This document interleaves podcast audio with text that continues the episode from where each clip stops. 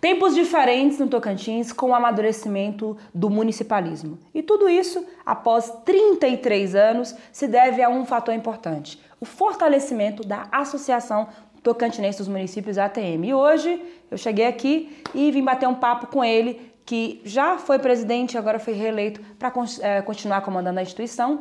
Prefeito Diogo de Talismã, lá do sul do Tocantins, presidente da ATM. Tudo bem, Diogo? Tudo bem, Maju. Sempre uma honra estar falando contigo. Dois mandatos em Talismã, dois mandatos aqui, né?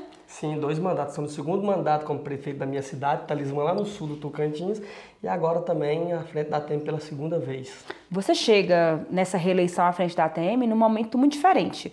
Assim, eu me lembro quando eu comecei a trabalhar é, na área de jornalismo que a ATM era vista como um, uma atuação mais política, algo mais político. Hoje não. Hoje, com as grandes ações da CNN, Confederação Nacional, com as grandes pautas que vocês têm tido, hoje passa pela ATM as grandes demandas do municipalismo, né, Diogo? Com certeza. Como você já bem disse, a nossa entidade ela teve um amadurecimento nos últimos mandatos, nos últimos presidentes, nos últimos anos. Uhum. Ela deixou de ser, vamos se dizer, uma, uma entidade que tinha envolvimento de política no meio para uma, uma entidade totalmente independente. Uma entidade que realmente tem como seu DNA principal as causas municipalistas, defender os municípios, acompanhar os municípios, dar treinamento aos municípios, tudo que envolve o municipalismo, a ATM está presente. Eu já disse que não se discute o Tocantins hoje sem a presença dos prefeitos e prefeitas, sem a presença da nossa entidade. E isso passa também, Diogo, por uma visão amadurecida também dos próprios gestores. Por exemplo, nunca se teve um número tão grande de prefeituras filiadas. Só nove que não são filiados, é isso mesmo? Me atualize aí. É, isso, no momento a gente está com 130 filiados. Eu acredito que essa evolução no número de filiados, se Deus lá começou a ter essa, esse retorno lá do João Emílio, né, o presidente do Finados, o amigo saudoso João Emílio, que começou a trazer essa ideia de independência e separação de poderes começou a atrair olhares dos gestores e agora na atualidade os gestores já com a cabeça mais, mais diversificada, mais atualizada com a, com a política atual, começou a ver na entidade a possibilidade de uma representação municipalista que defende tudo aquilo que ele pensa.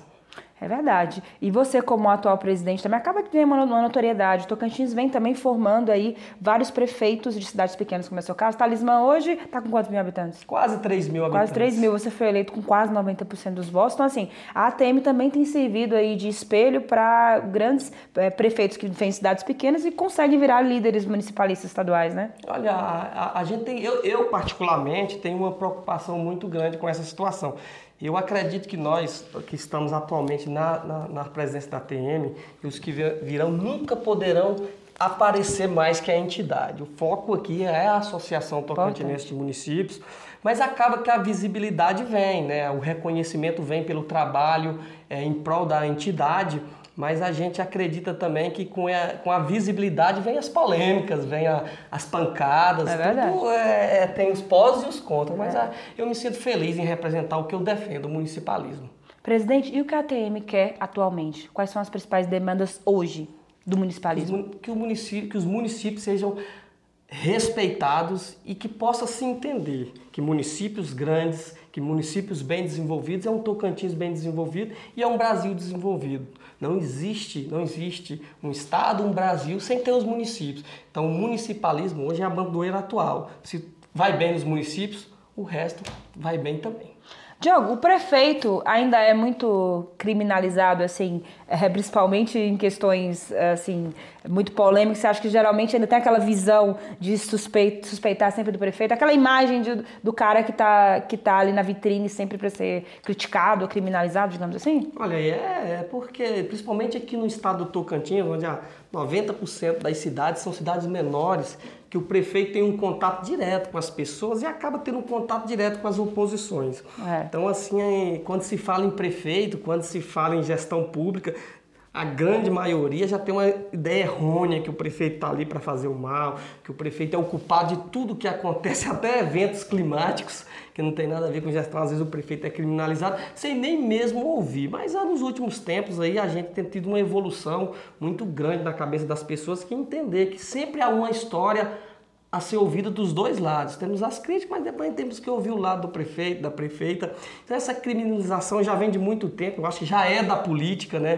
Político durante um bom tempo, já não, não é, já se perdeu-se muito o valor dele, mas eu acredito que isso é normal. Acho que os gestores, os gestores do Tocantins, as gestoras estão preparados para esse momento de crítica e nos últimos anos aí, devido ao, ao vamos se dizer que o governo era um governo de direita, um governo mais que tinha mais um, um poder de, de, de, de, cobrar da população e a população começou a se envolver mais com a política, começou a conhecer mais os políticos, acabou com que criou-se uma rivalidade nas pequenas cidades de oposição, situação que criminaliza o prefeito, mas a Tocantins está num bom momento com excelentes gestores do Bico do Papagaio região sul. O assunto do momento com relação ao municipalismo, presidente, são os pisos, né? Tanto na enfermagem quanto no magistério.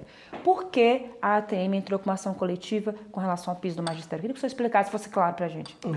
Agora você falou uma, uma, coisa interessante. A ATM ela nunca entrou contra os professores. A ATM não é contra os professores e muito menos os prefeitos são contra os professores. Nós somos a favor dos professores, mas também somos a favor dos alunos, dos pais dos alunos, nós somos a favor dos outros profissionais da educação que recebem com o Fundeb 70, como o, as merendeiras, o guarda, a ASG, essas pessoas que também estão, não se discute muito o nome deles quando se trata de Fundeb. Nós, nós não entramos contra o piso, nós entramos pela legalidade do piso. O que que acontece? O PIS ele foi instituído através de uma portaria que se remete a uma lei que foi extinta com o novo Fundeb.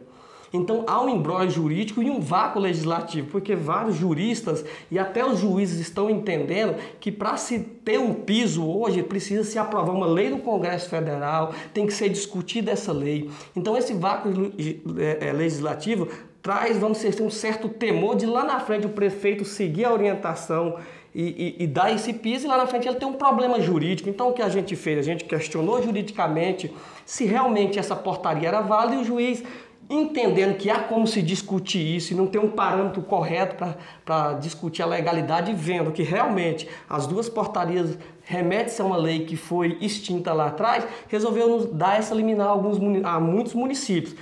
Vale destacar que essa liminar ela não impede o município que já está pagando o piso, que é a ampla maioria dos municípios do Tocantins já estão pagando os 33% aos profissionais da educação, aos professores, para que ele pare de pagar. Nenhum prefeito vai fazer isso. Ele traz uma segurança jurídica para ela ser discutida, ou seja, vamos dizer assim, é legal, lá na frente houve uma ação da TEM questionando, então o prefeito vai ter como se defender. Se lá na frente, no, nas discussões que vão começar agora, as cortes definirem que realmente o piso é legal, que a lei é legal, que as portarias têm vigência, a gente vai arrumar mecanismo de continuar, de pagar e aconselhar os outros prefeitos que estão aí ainda com dificuldade financeira, arrumar mecanismo de continuar, de pagar também tudo que, que se te dá. Então eu queria deixar muito bem clara essa situação aqui, que nenhum prefeito, nenhum prefeita é contra os professores ou contra os pisos salarial. Nós só quer que seja respeitado o nosso direito de nos defender futuramente de uma lei que pode não ter juridicamente é, é, é, confiança, uma lei que juridicamente há questionamentos. E estamos aguardando agora que os profissionais da, é, da educação se unam aos prefeitos e cobrem da União, porque a ação é contra a União, para que ela dê o parecer e explique como é que vai ficar, como é que vai ficar. E também que na hora que for instituir uma nova lei, os prefeitos e prefeitas possam ser chamados para discutir como é que vai ser isso, como é que vai ser os parâmetros dessa lei do piso, principalmente naqueles municípios que têm o PCCR, que são os planos de carreiras ligados à lei do piso também. É isso que a gente quer, só uma discussão ampla para ter segurança jurídica para o prefeito poder executar o pagamento. Lembrando que a gente também defende que muitos municípios têm dificuldades financeiras, porque o Fundeb ele é dividido em, du em duas frentes. É o Fundeb 70, que são para pagar salários, que são dos professores, e dos profissionais que atuam na educação, como merendeiras, como guardas, como assessor pedagógico, várias funções. E o 30 que é para investimento. Muitos desses prefeitos não estão conseguindo somente com o Fundeb 70, tirando do 30 para, complementar. E aonde tira do investimento, que é lá na, na, luz que queima, que é no piso que melhora, que é na, na segurança dos alunos, é, uhum. que complementa o pagamento de outras coisas aí. Então é isso que a gente quer. A segurança jurídica em primeiro lugar e depois que a União possa ajudar aqueles municípios que realmente provarem que não têm condições financeiras de arcar com o piso. A ATM conseguiu fazer algum levantamento, prefeito, ou algum, alguma coisa que mostre quanto por cento dos municípios estão com essa dificuldade de conseguir pagar? Olha, a, a, eu vou, a gente não tem esse levantamento concreto. Eu sei que todos os prefeitos que pagaram o PIS, a ampla maioria se, se reinventou financeiramente, porque realmente o Tocantins tem uma realidade diferente dos outros estados. Né? Nós estamos Sim. um estado que vive essencialmente de recursos de repasses constitucionais, que é uhum. o FPM e o ICMS, que dão mal, mal para pagar a folha. E o Fundeb foi, graças à professora Dorinha, que fez um belo trabalho, ele foi renovado aí, teve o valor aluno aumentado, mas o acompanhamento da alta do Fundeb, o valor que se aumentou do Fundeb, não alcançou, não alcançou o, o aumento dos salários dos profissionais de educação em,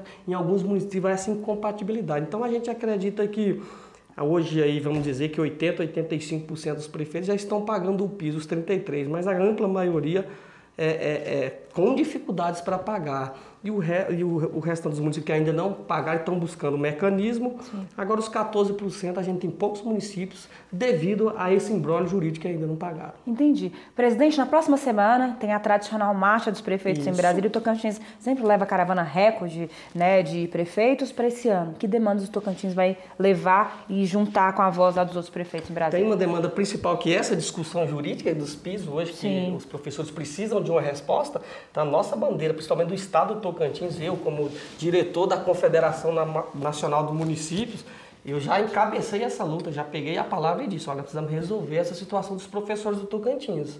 A gente não pode aceitar que os nossos valorosos profissionais da educação sejam usados como manobra política para ganhar notoriedade política. A gente precisa resolver esse imbróglio, a gente precisa ter uma posição jurídica disso e que o Congresso possa ser acionado para que as leis possam ser é, é, é, refeitas e analisadas. Então, acho que a principal bandeira hoje, hoje é do, do, do, estado do Tocantins é resolver essa situação para os nossos professores. Sem contar com demandas antigas que estão aí, que a PM vai ser encabeçada. Hoje nós queremos levar mais de 90 prefeitos ao, a Brasília Sim. nesse encontro para a gente defender as nossas reais. O Pacto Federativo é uma das nossas principais bandeiras também, que a gente precisa rever certo. o Pacto Federativo para que os municípios não possam sofrer, principalmente com essas questões aí que vêm. É e, e não dá para se resolver num, num âmbito de conversa, tem que às vezes ir até para o campo jurídico. Muito bom, você que está assistindo, acompanha aí as, as repercussões da marcha, a gente vai estar tá trazendo algumas coberturas aqui em parceria com a ATM e deixando vocês bem informados sobre o que os prefeitos estão querendo. Vamos falar de política agora? Uhum. Falando de demanda da ATM, eu quero saber, que clima de paz político no Tocantins é esse, Diogo? Que harmonia, né? Isso é tá bom. Tá, tudo, tá todo mundo paz e amor, tudo tranquilo. O Vanderlei, ele parece que tá bem, é, assim, focado em realmente transitar nessa, nessa comodidade política que ele está no momento, você não acha? Eu acho que ele está colhendo frutos. Né? O governador Vanderlei é um, é um político muito articulado. Ele uhum. conhece o Tocantins como poucos. Eu já disse que o Vanderlei é um tocantinense e conhece o Tocantins como pouco e sabe como poucos fazer política. Uhum. Ele não vai para o embate, ele é um cara que tem uma sensibilidade enorme e eu vejo nele realmente assim uma estabilidade, uma confiança muito grande, principalmente no que tange aos municipalistas. Ele é muito acessível aos prefeitos. Então, os prefeitos têm uma linha direta muito com o Vanderlei e acaba que essa linha direta reflete diretamente na sociedade, com os vereadores dos mesmos jeitos. Uhum. Então, Vanderlei, com os deputados, com a bancada federal, tem essa harmonia também. A bancada federal que está sendo aí sempre uma, uma grande propulsora do desenvolvimento uhum. do Tocantins, né? através dos oito deputados federais e dos três senadores. E agora, com essa harmonia com o governo estadual, melhor ainda. Quem ganha com isso tudo, com essa, essa harmonia, é o povo do Tocantins. Uma nota para o governo Vanderlei. Hoje? Hoje. Tá muito cedo, né? Ainda mais eu daria totalmente um 10 pro Vanderlei hoje. Ele, ele, ele, ele, ele fazendo aquilo que eu acredito como presidente, que é o municipalismo e atendendo os prefeitos. Os repasses constitucionais estando em dias, como estão o ICMS, transporte escolar e os outros demais das outras áreas. E também ele é, mantendo o pagamento do programa Tocando em Frente, que ele vem mantendo também. E não tem por que a gente questionar alguma coisa dele. Ah, agora discussões vão haver e ele respeita muito a nossa entidade. Então eu daria 10 para o Vanderlei hoje sem medo de errar. É, tá uma transição federal também, o governo Lula também há poucos meses aí. E para o governo Lula, você como presidente de uma instituição municipalista, consegue avaliar como é que está sendo essa relação e esse impacto da nova gestão federal aqui para o Tocantins? Olha, eu vou analisar como um prefeito e presidente de entidade. O que temia no governo Lula, é, principalmente para nós prefeitos, é que realmente no governo Bolsonaro houve uma melhora significativa dos repasses aos municípios. Eu estou falando de FPM mesmo. Certo. E nesses primeiros três meses a gente ainda não deslumbrou de, de queda. Continua a, a, a normalidade e a alternância de valores. Está tudo dentro da normalidade. Ainda não te, tivemos queda bruscas. E a outra situação que a gente parabenizava o antigo governo era o pagamento das emendas, que eram feitos com um cronograma bem rápido, era uma articulação. E como estamos com três meses e aí a gente não pode é, é, analisar isso, ainda eu não vou dar um, uma nota alta por causa disso, porque eu preciso saber ainda se o governo também vai fazer igual o, o governo Bolsonaro, uhum. pagar as emendas aos municípios. Então, tendo a ideia do municipalismo, eu daria hoje um 8 para o governo Lula, um 9 talvez. Ah, que legal. Mais Médicos vai voltar, né? Isso vai, vai ajudar muitos municípios menores do Tocantins? Com certeza, o programa Mais Médicos. Eu era criança quando surgiu o Mais Médico e, e, e foi através do, do, do governo Lula e do governo salvo me engano, foi do governo Lula, do Siqueira Campos também fez antes, né? Uhum. Trouxe alguns de outros países e minha vida foi salva por um cubano que trabalhava na minha cidade. É mesmo? Eu tive um acidente de esporte e aí houve uma cotovelada ali, existe um médico, era um cubano, o cidadão tinha médico, aí veio o programa Mais Médico, colocou um cubano ali, doutor Yasser. Aí eu fui salvo pelo cubano, então nas cidades pequenas é muito bem-vindo essa, essa, esse programa Mais Médico. Claro que a gente prefere que os profissionais do Brasil atuem, mas quando falta a demanda, os mais médicos vêm para suprir essa demanda, atingir os lugares mais uhum. longínquos do Tocantins, como as aldeias, os, os quilombolas, ah, os assentamentos. Então isso é muito importante para o desenvolvimento da saúde no Brasil. A ATM tem uma relação muito direta com a bancada federal, né? Sempre, você sempre que pode estar falando e tal. Houve algumas mudanças, algumas peças saíram ali, a Dorinha vai para o Senado e tal. Hoje, como é que está essa relação ATM e bancada federal? A bancada federal foi, com todo respeito, foi a que sustentou os municípios na questão de investimento nos últimos anos.